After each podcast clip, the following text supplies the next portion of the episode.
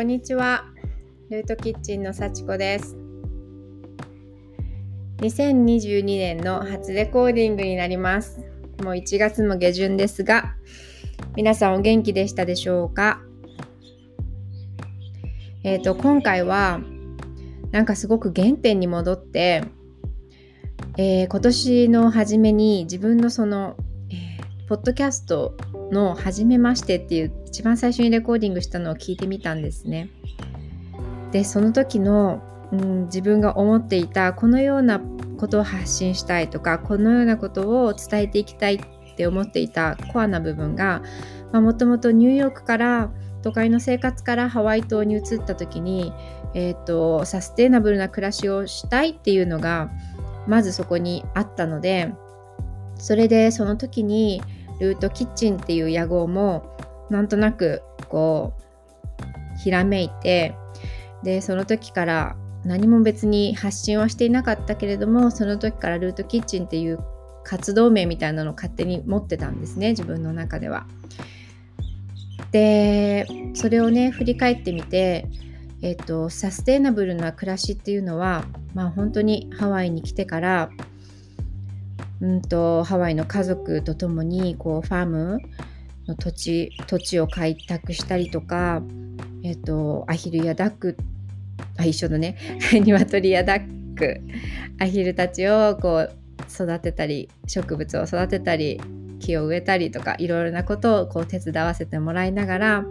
えー、サステイナブルこう循環可能な暮らしがしたいっていうのは、えー今あちゃんともう生きてるなってその生活を生きてるなっていうところになんか気づいたんですよね。気づいたっていうかもう実践してるっていうことがあもうあんまり気づそこを実践しているからこそわざわざサステイナブルな暮らしをしたいというふうには思わなくなったんですよね。もうそれを生きているのでっていう形で、うん、それでえっ、ー、とルートキッチンって名前をその2011年につけたことにあの自分の中ではその野号みたいな形ですごい安心するえっと何て言うんだろう安心するミドルネームみたいなね自分の名前の一つだと思っていたから何の疑問も持ってなかったんですが今年初めにちょっと振り返り振り返ってみたらあれ私キッチンっていうようなことを何もしてないじゃんって今更ながら今更ながら気づいてキッチンって言ってる割には別にインスタグラムに料理の写真が上がるわけでもないし食に関することをあの話すわけでもないしなんかそのキッチンっていうのはもう本当に最初最初の最初はえっともともとそのルートっていう根菜類とかが好きで、えーと、マクロビオティックとかも通して食事を通してあの自分の体とか精神っていうのを作っていくっていうのが、まあ、サステイナブルの生活の中で根本にあったんですよね。で食事を通して、うん、自分の中のこう循環可能な、えーと、自分の体を循環可能にするみたいなところに最初は、えーと、意識があったんですね。で本当にこの2年くらいで、えーとわざわざそのキッチンというような食に関することにはもうそれが生活の一部になっていてうん、でまあちょっと不調だなと思う時があればジューシングをしたりとか、うん、なんかそうアジャストメントが効くようになったのでそんなにその食キッチン台所食べ方何を取り入れてこうデトックスしていくかみたいなところにはもう自分の興味がないというわけではないですけどその自分のうんと何て言うんだろう。先ほども言ったように、うん、わざわざそのサステイナブルな暮らしをしたいというところにはなってなかったんですね。もうそれが普通に日常化したから。うん、でだからルートキッチンっていう風に名乗っているけれどもキッチンっていうのはそろそろもう卒業した方が良くない？みたいに思って。それでそうなんですよね。キッチンって言うほど何もキッチンのことしてないので。うん。でもそれでもやっぱりルートっていうのはもう常に自分が帰ってくる場所なんですよね。ルートは。うん、でルーツっていうのはもう本当に自分自身のルーツだったりルーツルーツチャクラっていう第一チャクラ大地とのつながりとか、まあ、地球とのつながりとか、うん、そもそもこう自然の中にあって自然の一部の人間私たちみたいな意識がすごくあるのでルーツっていうのは、うん、とても自分の中では大切な要素なんですね。でここ1年くらいはそのルーツがやはり母親方の、ご先祖様とか、えーと、母親からこうチェーンで鎖としてこうカルマのね、うんと受け継がれた想念思い込みとか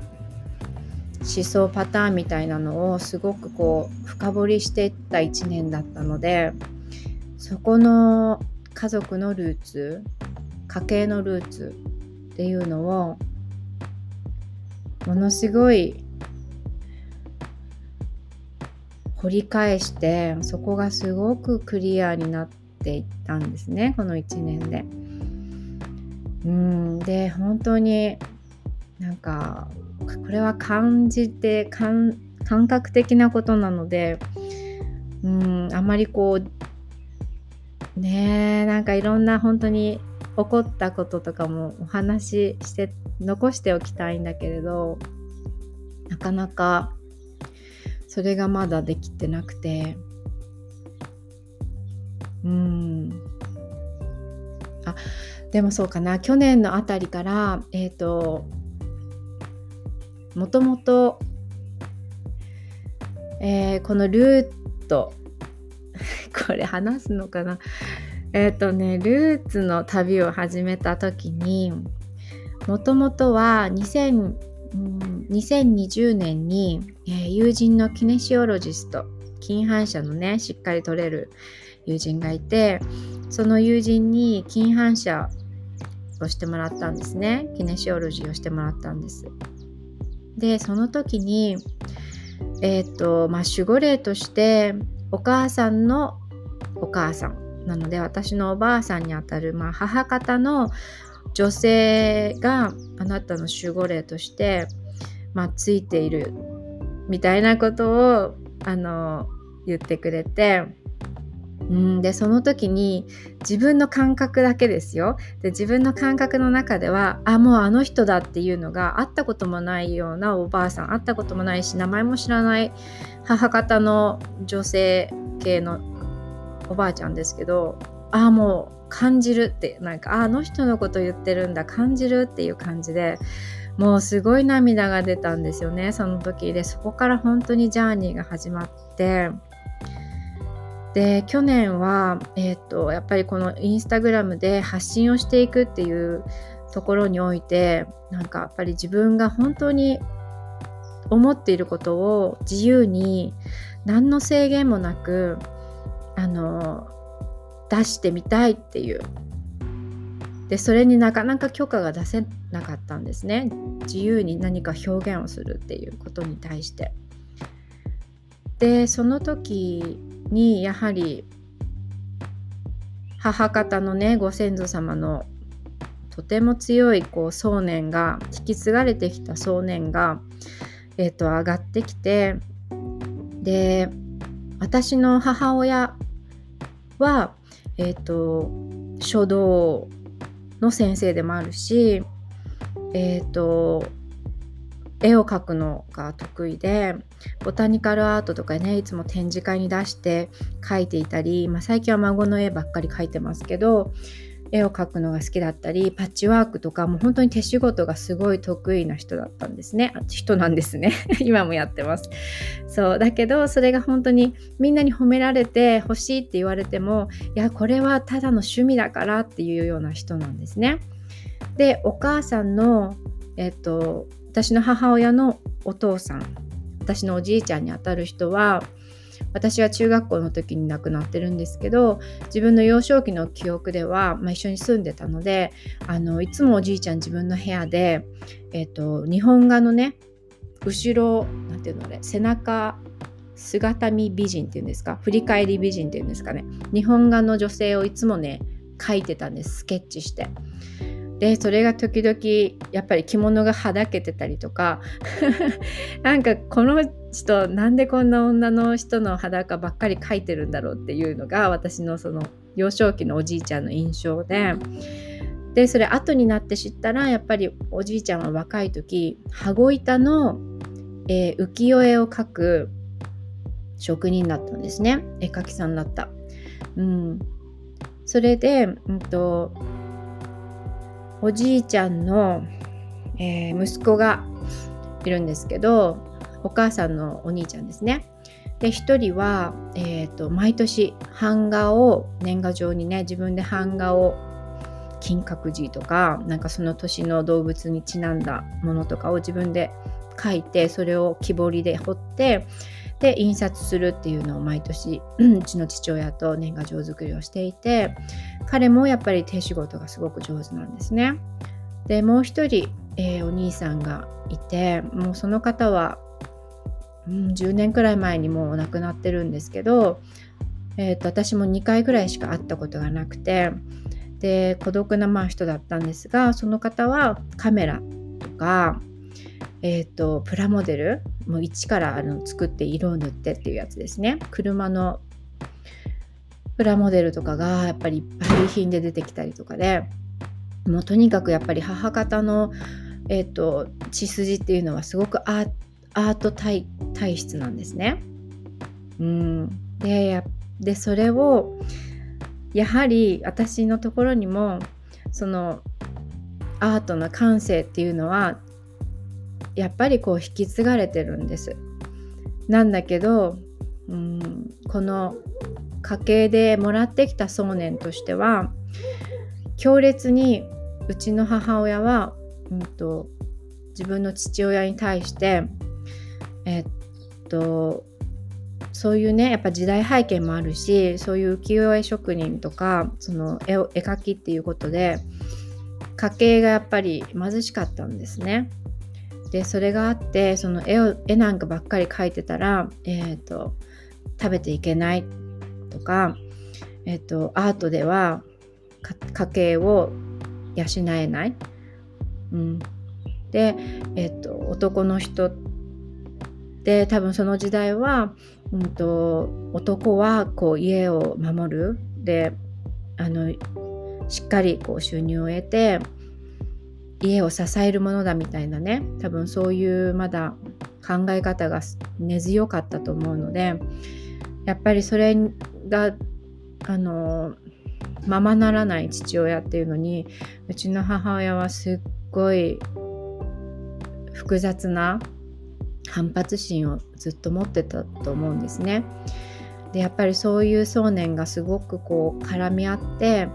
で私のところにあったのはやっぱりそういうアートっていうのを自由にあの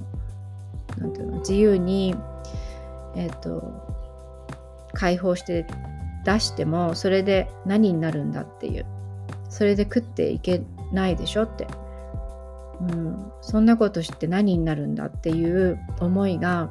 すごくあったんですね。でやっぱり自信がなくてなんか表現したいんだけどこんなことして何になるんだろうこんなことして誰が認めるんだろうっていう感じがすごいやっぱりあってやっぱりそれは時代背景もありますよね。なんか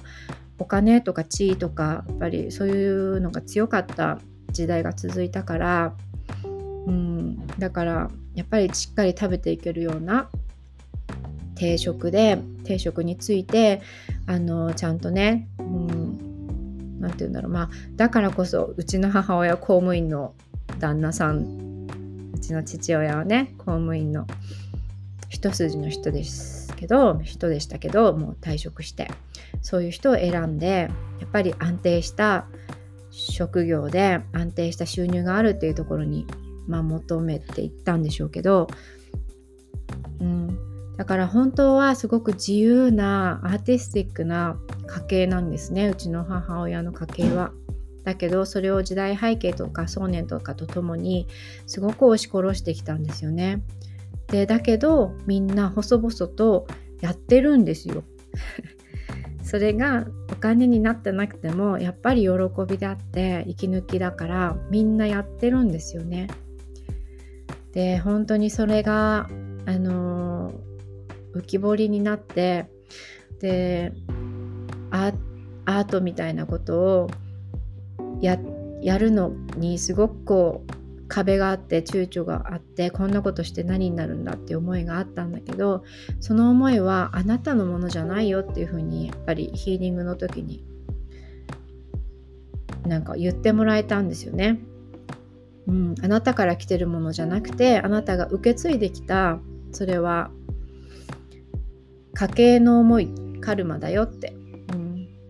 でそういうふうに言ってもらった時にすごい肩の荷が下りてなんだそっかって。ででもそこからまたしばらくあのやっぱり自由に表現するっていうことにまだその躊躇こう恐れがあったんですね。まだできなくて。うん。なんですが本当にね2週間前くらいかな。ふっとねうんおじさんそのカメラのおじさんがねなんかふっとね頭によぎったんですねもう亡くなってるんですけどうん、でその時にふっと昔お母さんがあのもう一人本当はお兄ちゃんがいたって一言だけ言ったのを思い出してその詳細は全く知らないんですけどいつまで生きてたかとか、うん、全く知らないんですけどもう一人実はお兄さんがいたのっていうのを思い出したんですね。でその時にそのお兄さんもえーと、長男次男っていうのがまあ亡くなってるんですけど母親のお兄さんの中でね。でその人たちが本当にポンポンって肩を叩いてきたような感じがしてでその人たちを条例したんですよね。そしたらもう本当にすごい涙が出てもうねなんかすごい気持ちが楽になってあのその人たちも本当になんか報われた、うん、浄化されたっていう感じがあったんですね。でそれはアートセラピーを通してやっぱりそこに行き着くことができたんです。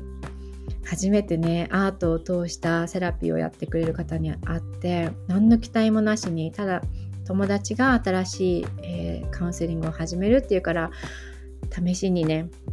ポンって入ってみたんですけどもう本当にベストタイミングで自分が何ともなしに描いた絵がまあ絵とも言えないんですけど本当にまず何描いていいか分かんないよっていう感じだったんですが、うん、ただこう色を重ねていくうちにやっぱりアートセラピーってセラピーがあるだけあってこの自分が無意識で書き出せってすごい潜在意識が現れるんですね。もうびっくりして。そうで本当にそこの絵絵とお話しするっていうことがもうインナーチャイルドとすごいコネクトしてて。でその時に、まあ、自分の中のインナーチャイルドでもあるけどその絵から自分がおはその絵と会話をした時にえっと会話に入ってきてくれたっていうか声が聞こえたのはやっぱりおじさんとかだったんですね。その母親の家系で亡くなられたアートのタイプの人たち、うん、でもあの好きなことをやっていいんだよってねすごい言ってくれてその時もすごい涙が溢れ出て、うん、なんかねほんと素晴らしい素晴らしい体験をしたんですよね。今年の。初めに。うんなのでえー、っと、ルートキッチンのね、キッチンから本当に、えー、っと、ここ2年くらいかけ離れてきてきたので、そうそろそろねそのルートキッチンっていう屋号は卒業しようかなって思ったんです最近。うん、で私がそのこの近年やってきた、えーと、ジャーナリングっていうね日記を書くとか自分のこう内観していることを書き出すっていうワークを、えー、やっぱりすごいパワフルだなと思ってるのでそれをねちょっとずつやっぱメインにやっていきたいと思って、うん、で今年の初めにその私は自分でこの表現を、うんと、なんて言うんだろう広げることはできないけどプロデューサーが欲しいなみたいなことを、えーと、去年の末にあのポートランドにいる大好きなね何でも話すお友達につぶやいたんですね。そしたらね本当にプロデューサーっていう感じの方々がね今年すごい集まってくれて先週あのフォトシューティングに行ったんですよ写真を撮るカメラマンがであの現れてくれてそれでマノアの緑の中で2時間くらいもう本当に楽しく緑の中草むら入ってってえーと、写真撮影をしてくれて、うん、でホームページっていうのをまあ2年前に形を作ったものがあったんですけどもう本当にコンピューターのことがよく分からなくてもう手つかずだったんですね。だけど本当そこですごいなんかねやっぱ美的的なこだわりっていうのがすごい足を引っ張るんですよね。なんかディテールにこだわってしまって。あのせっかくねこうドメインも買っちゃったしなんか理想像はこうもう全部思い描いてるホームページが自分の中ではあるんだけどもうそこに全然到達できない。だからもう何も進まないって感じだったんですけどあのインスタグラムでね本当にえ、ー、とつながりができて出会った、えー、とても素敵なねプロデュースをしてくれるホームページとかそのランディングページのあの制作を手伝ってくれる方がうん今年になってお手伝いしてくれるということになってなんか本当に素晴らしいですね。いろいろなつながりと、うん、やっぱりねこのルートっていうところをやっぱ潜在意識ですよね。潜在意識をこう癒していくとその潜在意識の自分が見ているいやでも無理なんじゃないかっていう潜在意識の声ってやっぱマインドをすごく支配するのでどうしてもなかなか合致しないんですよね。潜在意識で本当にやりたいと思ってることとその現実の潜在意識のマインドがね。でやっぱりそこをね反り合わせていくと本当にすごくスムーズにいくんだなっていうのを本当に感じてます。というわけでえっと、長くなりましたが、えっと、2022年はね、ルートキッチンっていうのがもうちょっと卒業して、まあ、どういう形になるのかわからないんですけど、次の、えー、第2章みたいな感じでね、えー、ルートの旅をしていきたいなって思っています。さあ、皆さんは、うん、皆様のルートはいかがですか？ねまだお母さんとかとねこうトラブルがある方は本当にまずそこの直近のね自分の家計ルートからとかね。うん。でもう少しこう深くなっていくとやっぱりご先祖様とかね登場してくるんですよねでもっと深くなるとそれがやっぱり世代のね世代から受け継いだなんかそういうカルマ的なものとかなんかいろいろ出てきて面白いですね。はい。そんな感じで今年も、えっ、ー、と、声をね、取りためていきたいと思いますので、よろしくお願いします。それでは、皆さんも素敵な一日をお過ごしください。また次回のエピソードまで。アロハ